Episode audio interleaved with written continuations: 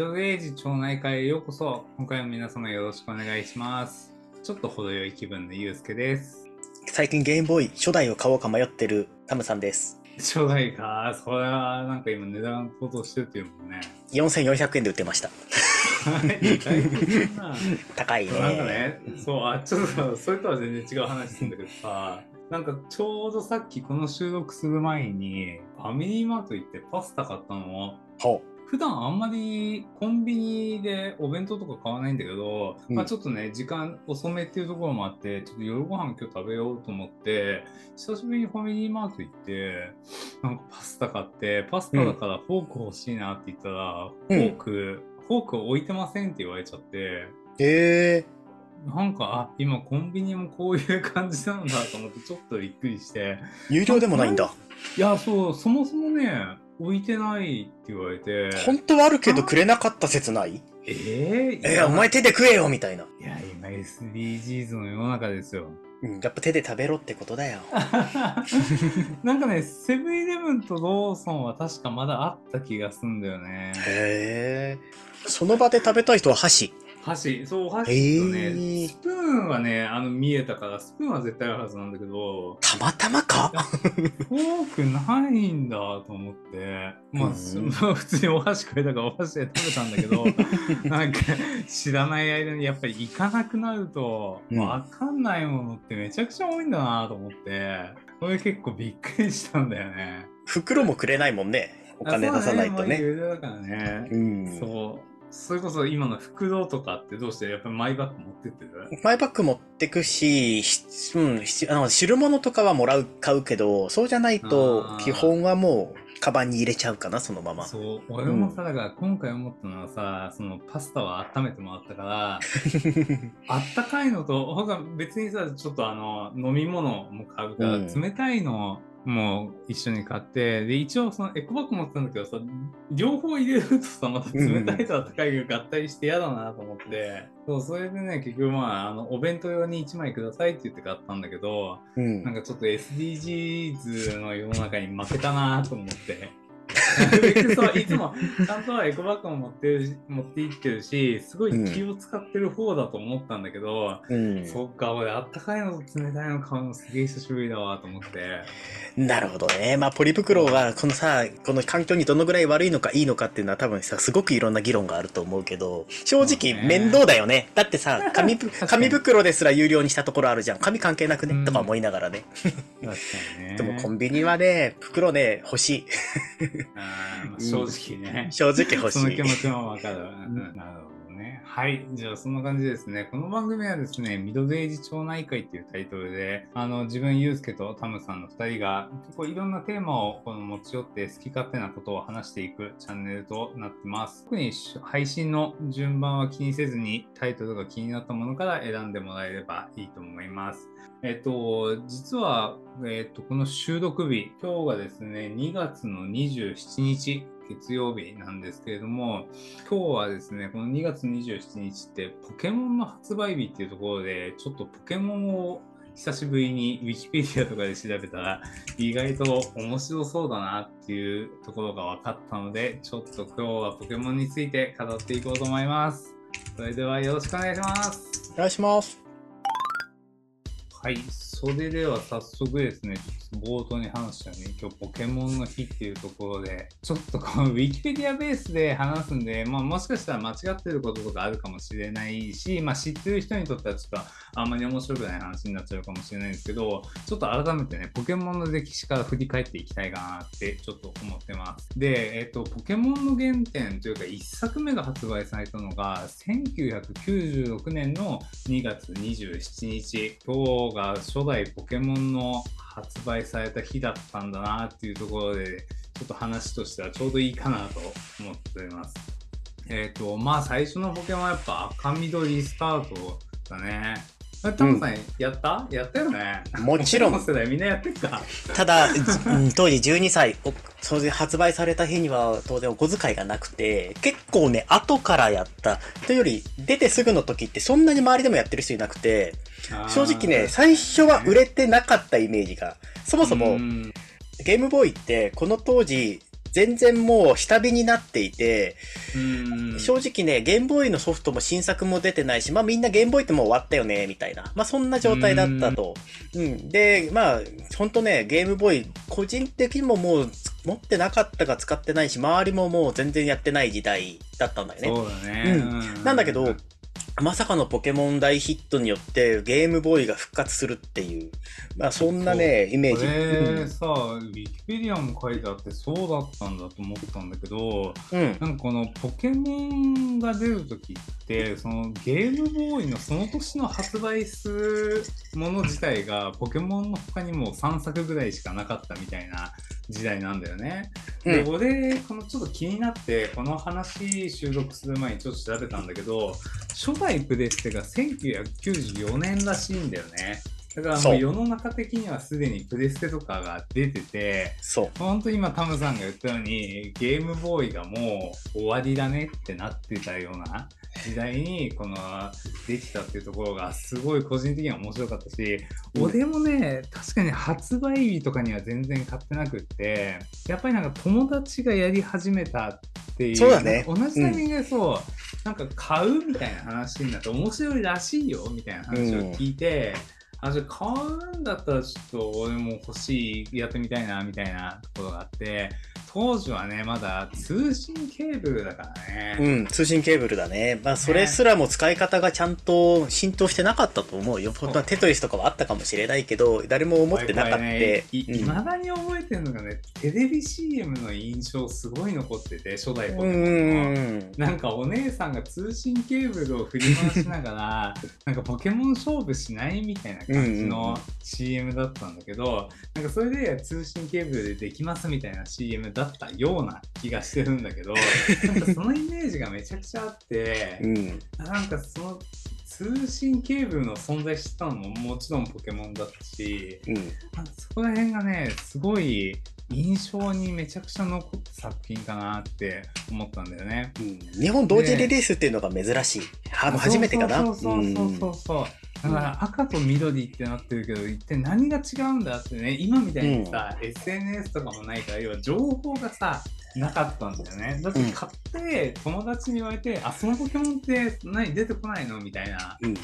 で、やっぱり話になったのすごい覚えてて。そうだね。まだね、うん96年のね、まさにさっき言ったように、タムさんが言ったように、小学生うん。の時に、これは画期的だったなって今思ってもちょっと思うね。なあ、本当に、うん。あの、同時リリースなんて想定、想像する人いなかっただろうし、内容、ストーリーが同じなのにちょっと違うっていうのはね、すごくインパクトがあってうん、さらにこの色、出てくるポケモンが違うから、友達同士でも違う色だったり、意外と兄弟でも違う色持ってたりで、同じ家庭に、家にソフトが2本あるとかが当たり前になって、これってね、すごいね、売り上げに貢献したと思うんだよね。うん。間違いないわ、それ。うんちょっと兄弟でね、両方持ってる家というか友達羨ましかったもんね。その後青が出て赤、緑、青。で、まあ、やや遅れて黄色、ピカチュウが出て。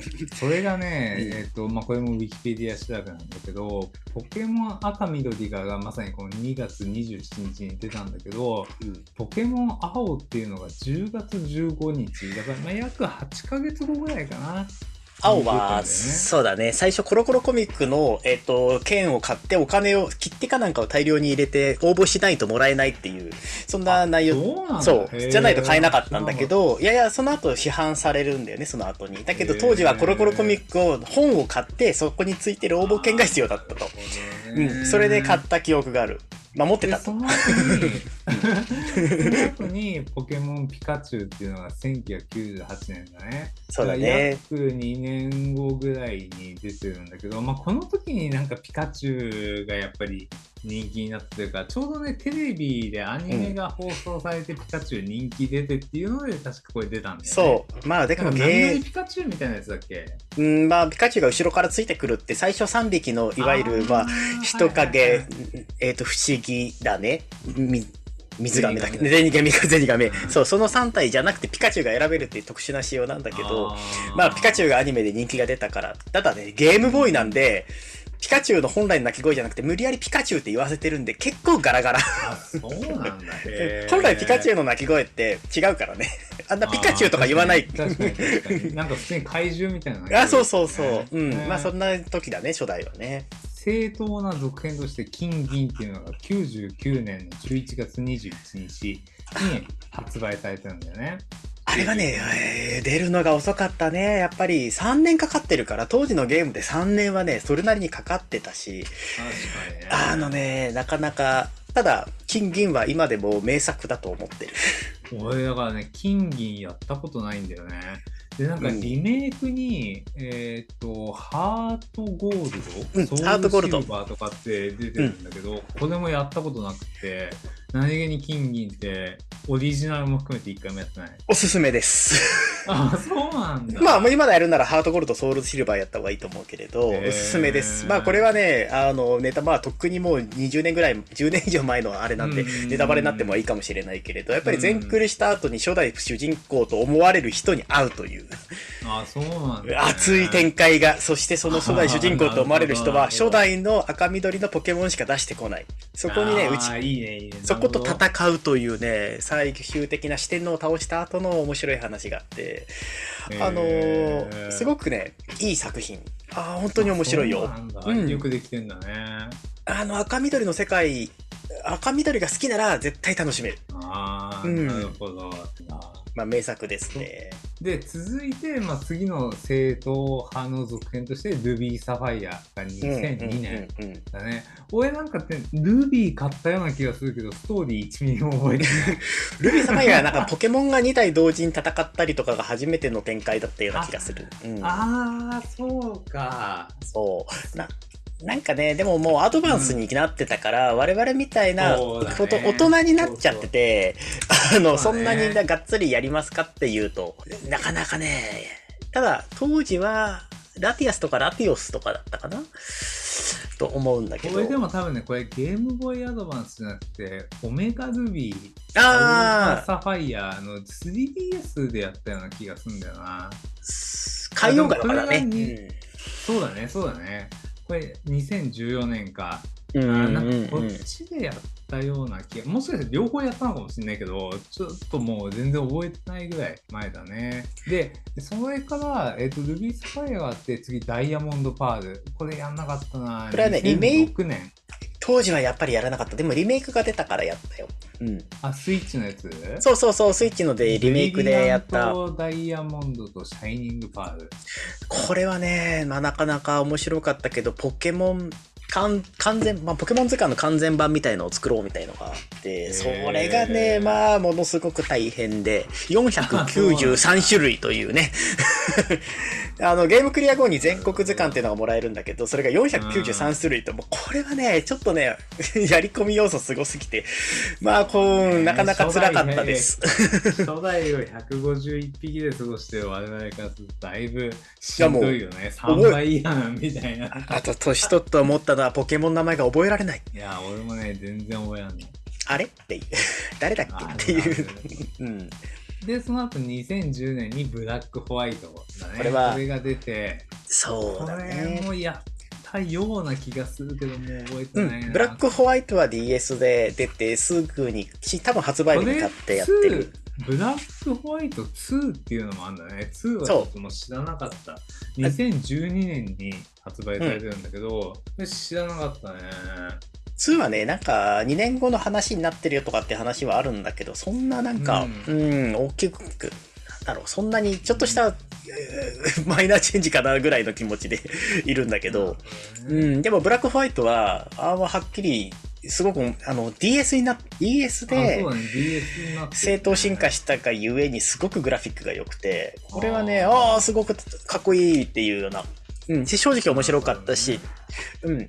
ただ、ブラックホワイトは、なんかなんとなく謎が残る N というそ人物がいるんだけど、この N って結局どうどういうことなの？みたいな感じで、なんかね、もやっとした終わり方した曲が あります。ね うん。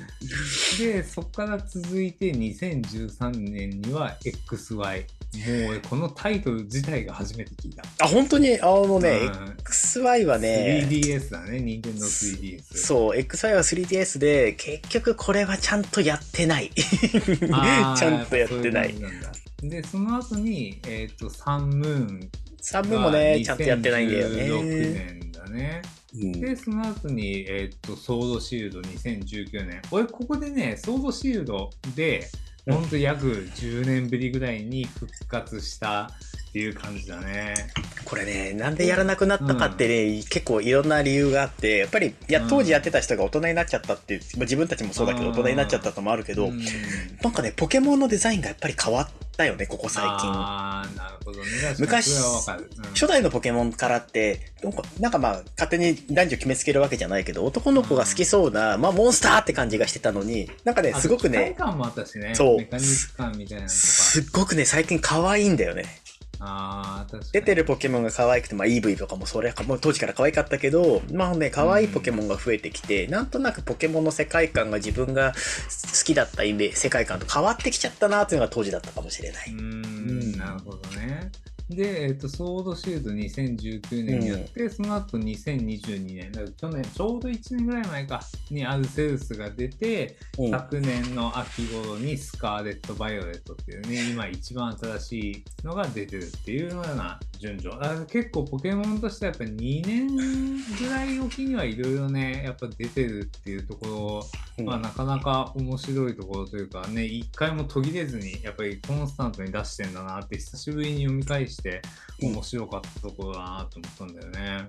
そうだね、当時、ゲームフリークって会社が出して、なんかいつの間にか株式ね会社ポケモンにな、ね、関連会社というか、まあそこになって、うん。うん一律でやってるもんね。と、でもね、まあ本当にあの、ポケモンは今やアニメもそうだし、まあさっきね、後々の話になるかもだけど、カードゲームもそうだし、うん、まあそれ以外にポケモンっていう形で、そのいろんなえ、ね、あの、ゲーム以外の展開がどんどん広がっていって、まあ一つのブランドみたいになって、お店までね、実店舗までやって、本当にね、当時あの、最初に赤緑を出して、ここまでこうなるとはっていうのは想像もつかなかったよねっていう。そうだね。後半の方はもうちょっと、まあ我々の世代的なところで赤緑の話を中心にちょっと後半行きたいと思います。はい、それではちょっとここから後半というところで、初代ポケモン赤緑っていうところで言うと、まあ個人的な思い出の話になっちゃうんだけど、やっぱりなんか何周もしたなっていう印象を未だに持って。そうだね、何周もした。何周もしたよね。うん強くてニューゲームないのにゼロからやってた。本当に。やうんったよね。うんなんか収集してたそう、御三家を選ぶところからスタートするけどさ、なんか、ちょっと次はこいつ使ってみようかなみたいな。うん。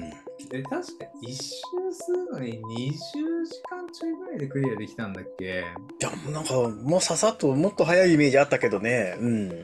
結局さ、ほら、他のうんポケモン、他のソフトに自分のポケモン預けちゃって、もう一回取り戻して、まあ最初に言うこと聞かないところもあるけど、結構最初からガツガツ強くな、強いまま進んでいくから、わりかしクリアはね、容易だった気がする。俺もなんか友達にさ、ちょっと、うん。あのリセットするから預かってよとか言って、うん。片っ端からなんかうんお気に入りのやつをさ、だね。なんか渡した記憶とかもめちゃくちゃあるし、うん。なんか当時はね、その、なんだっけ、151匹っていうのもちょうどいい数字だったよね。さっきタムさんがさ、言ってさ、もう400とか覚えられんもんね。まあ子供だったら覚えられないけど、まあね。うん。これでもさ、うん当時150匹だよ、表向きは。まあね、表向きはね。151匹の1匹目って本来出てこなかったし、ストーリー上どこにも出てこないじゃん。なんだっけ、ミュウはバグでもともとそう、あの、あれ、プレゼントでもらうか、我々はバグをだ使って出すんだけど、もともとあれってバグチェック用のテストデータが入ってたところに隙間が空いたんで1匹足しちゃおうぜみたいな、そういう開発者のノリなのよ。うん。で、1匹ミュウが。が入ったんだけど、まあそのおかげでここまでね、ミュウ151匹って当たり前になったんだけど、まあ、あなんかまあ、それもなんだろう計算されてなのかわかんないけどそれもなんかちょっとバズったさうんというかまさかの隠し、さそう SNS なかったからさなんかその、うん。なんだっけ攻略本みたいなところにそういうのが書いてあったりするんだよね。裏技辞典みたいなさ。当時ね、100、その、どうしてそのネットがないのにみんな裏技知ってんのかわからなかったけれど、どういう形でか広がっていくんだよね。口コミの力だよね当時は。すごい。なんかよりすごかったよな。だから、151番がミュウで、152番に欠番っていうのがいたはず。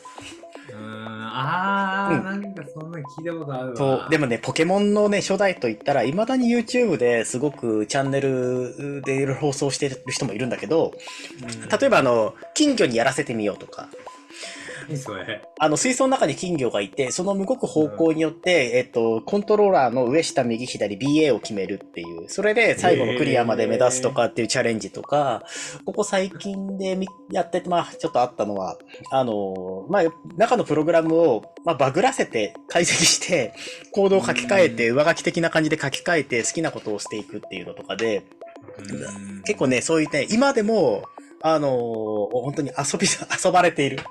いろんな意味で遊ばれているソフトかなと。ただね、ポケモンの初代はバグ、バグに関、コラッタを出してきたの。うわ、はいコラッタ飲んでなんで出してくんだろう弱いくせにって戦ってやろうって、うん絶対勝てるじゃんと思ったら、なぜかサイコキネシスと自己再生を使うというね。めっちゃエスパータイプの見た目は コラッタ、中身はミュウツーっていうね。ただね、そういうバグも、あ誰が見つけたのか、誰が伝えたのかわからないし、時代にみんな知ってたっていうのが不思議だなと思う。ー初代ポケモンで言えば今みたいにパッチが配信できなかったからうん。この第2版第3版みたいな、まあ、本でいうところの第2版うん第3版みたいなところでバグを修正した版で、まあ、出したっていうところがあって一番最初のポケモンとこの発売終了間際のポケモンとしてはやっぱり違う同じことができないようにはなってたらしいね。そう、裏技の種類が、やり方が変わって、結局できちゃうんだけどね。うん あれねああの、カートリッジの表面に A って書いてあるかないかで、前期か後期かわかるっていう。ーあ、そうなんだ。うん。アルファベットの A が入ってると後期なのよ。だから裏技がちょっと違うっていうね。でも前期の方がバグらせやすいとか、なんで小学生ってみんなそういうことしてたんだろうね。ねえ、あの辺は不思議だよね。ちなみに今、新あの、箱付き、説明書付きで買おうとすると、すごく備品だとやっぱり3000ぐらいはするかな。あ、初代の？初代もポケモン。うんが。。そう。カセットだけでも500円とかでギリギリなんとか買えるけど、500円だともう大体電池切れてたりとかでセーブできない。ああ、そうか。初代のカード一応中に電池入ってたんだっけ、そうなんですよ。今だったらポケモンってまあ可愛い可愛いって味方みたいなうん仲間ってイメージあるけど、当時のポケモン図鑑の文章って今改めて見るとめちゃくちゃ怖くて、あ、そうなんだ。うん。例えばね、ピジョンとか、うんただ鳥のポケモンがいるんだけど、うんこれの当時の図鑑の説明を見ると、足の爪が発達している餌のたまたまを掴んで100キロ先の巣まで運ぶ。たまたまが、餌がな、たまたまが餌とか、ライチあと、ポケモンのライチュウ、ライチュウ、ネズミポケモン。電撃は10万ボルトに達することもあり、下手に触ると、インド象でも気絶する。インド象がいるの？この世界。いやでもそもそもインド像を気絶するだけの電流持っちゃあかんでしょっていう話だよね。あと、まあね、だからそういうね、初代ポケモンって結構怖い話があって、あのー今見ると、ありえないよねっていう説明がね、結構書いてあって、今、まあ面白いかもしれない。あの、ニョロモとかって、あのぐるぐるは内臓なんだよね。ああ、そうなんだ。ヨドも懐かしいな。とか、ユンゲラーも、実はこれね、ある朝のこと、超能力少年がベッドから目覚めると、ユンゲラーに変身していたって。怖くない？これポケモンなんだよ。でも。うん。だから、そうなんだ。そう、初代のポケモンって結構ね、今では考えられないような図鑑の説明が入ったりするんで、改めて今見てみると、うわ、こんな、えー、っていうような面白い発見があるかもしれない。ポケモンがやっぱりこの市場に変化を与えたっていうのはやっぱりもうもう当然のごとくすごい大きくて、まあ、映画に、まあ、アニメ映画にも発展したし、まあ、ちょっとねいつか話したいなと思ったんだけど今まさにポケモンカードも25周年超えてすごいロングセラーの、まあ、日本の国産トレーディングカードとしてもすごいゲーム市場を活性化してるっていうところもあるしそもそもこのポケモンの開発のコンセプトとして、この収集、育成、対戦、交換っていう要素を、まあ、徹底的にこの突き詰めたっていうところが、ポケモンのこの爆発的ヒットを受けて、やっぱ他のこのゲームとかでも結構の収集の要素だったり、育成の要素があの盛り込まれたっていうところは多分今の現代にもすごいつながってるかなっていうのはすごいあるよね。でまあ最近はトレーディングカードだけじゃないけどやっぱスマホゲームもねちょっと集める系のものが流行ってたりとか育成とかもそうだけど、なんかこういうところの要素ってすごい未だに影響してるだろうし、まあ、これをやっぱりゲーム化してここまでいったっていうのはやっぱりすごいとこがあるよね。今後もね、まだまだ、あの新作出ると思うけど、やっぱりスカーレット・バイオレットが思ったよりね、オープンワールドにならなかったっていうところで、本当にゲーム好きの人からあの見ると、ちょっと肩透かしみたいなところがあってね、アルセウスの方が評価高かったりもしてるぐらいだからね。なぜアルセウスと同じにしなかったのかというね。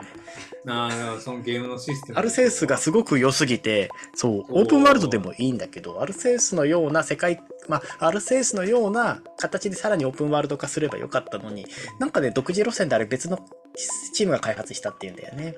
結果なんとなくもやっとしたような、ゼルダがあんなに良かったのになぜこうしたっていうような感じになっちゃったっていうところもあるけど、評価はそれぞれかなと思います。